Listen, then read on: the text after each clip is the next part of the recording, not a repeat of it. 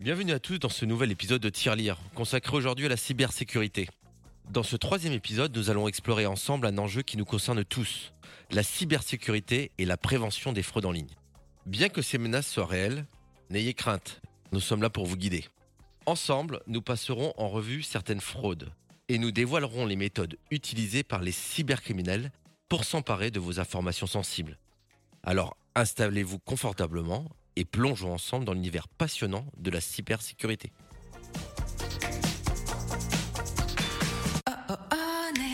Je m'appelle Benoît et en tant que spécialiste de la conformité, je suis ravi de vous accompagner dans cet épisode. Nous allons aborder des sujets sensibles pour garantir la sécurité de vos informations en ligne.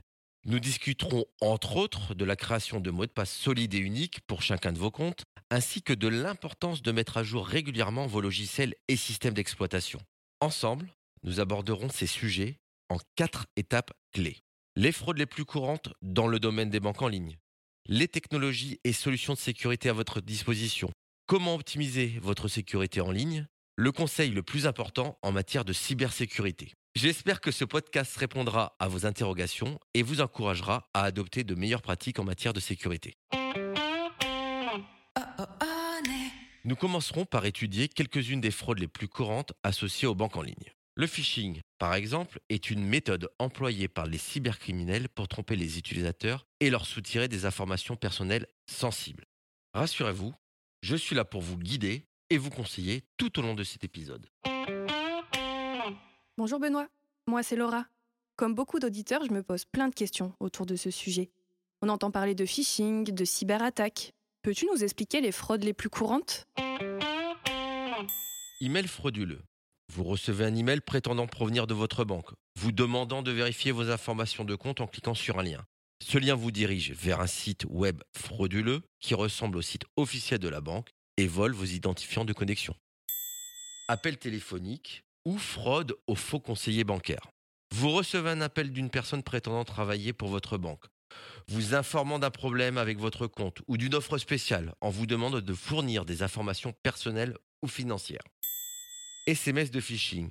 Vous recevez un SMS prétendant provenir de votre banque, vous demandant de confirmer des informations sensibles en répondant au message ou en cliquant sur un lien. Merci Benoît. Et donc selon toi, quels sont les bons gestes à adopter pour se protéger? Ne cliquez pas sur les liens dans les emails et les SMS suspects, même s'ils semblent provenir de votre banque. Au lieu de cela, accédez directement au site web de la banque. Vérifiez l'adresse email de l'expéditeur. Si vous avez des doutes, contactez votre banque directement. Ne divulguez jamais d'informations personnelles ou financières par téléphone, email ou SMS. Les banques ne vous demanderont jamais de fournir ces informations de cette manière. Installez un logiciel antivirus et un pare-feu sur votre ordinateur et vos appareils mobiles pour vous protéger contre les logiciels malveillants et les tentatives de phishing. Et enfin, soyez attentifs aux signes d'urgence ou de menace dans les communications. Les fraudeurs utilisent souvent des tactiques pour vous inciter à agir rapidement et sans réfléchir. Prenez le temps de vérifier les informations avant de prendre des mesures. En suivant ces conseils, vous pouvez réduire les risques d'être victime de fraude en ligne et protéger vos informations et votre argent. Benoît va maintenant nous parler des différentes technologies et solutions de sécurité que les banques en ligne mettent en place pour protéger les transactions et les informations de ses clients.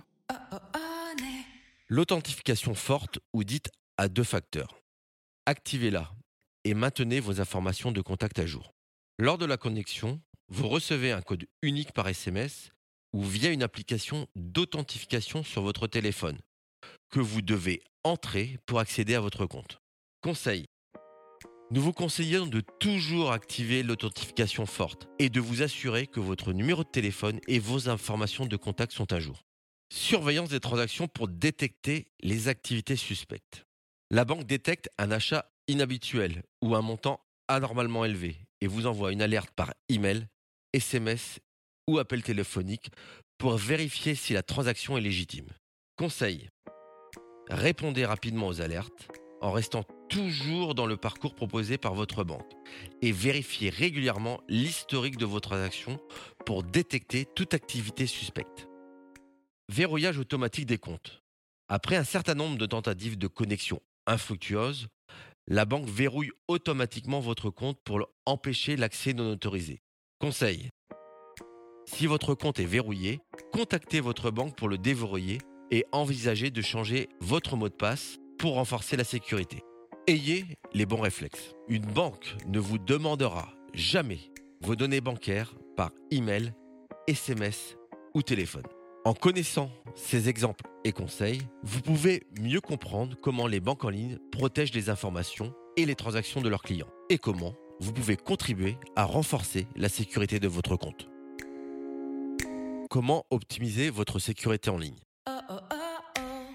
C'est le moment de discuter des solutions de sécurité que vous pouvez mettre en œuvre pour protéger vos informations et vos transactions.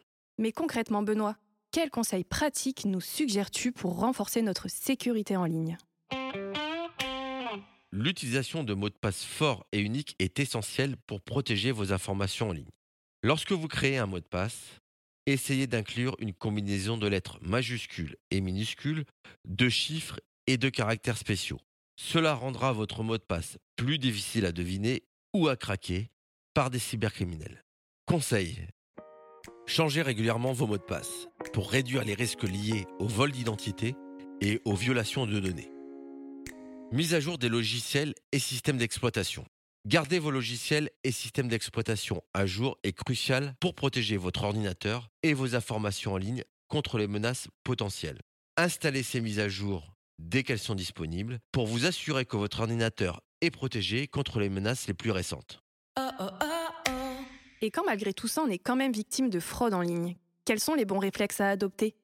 Le vrai bon conseil du jour, c'est de suivre les étapes nécessaires pour vous protéger et protéger votre argent si vous êtes victime de fraude. Par exemple, si vous remarquez des transactions suspectes sur votre compte bancaire, il est essentiel de contacter immédiatement votre banque pour signaler l'incident et bloquer l'accès à votre compte. Les trois étapes à respecter. 1.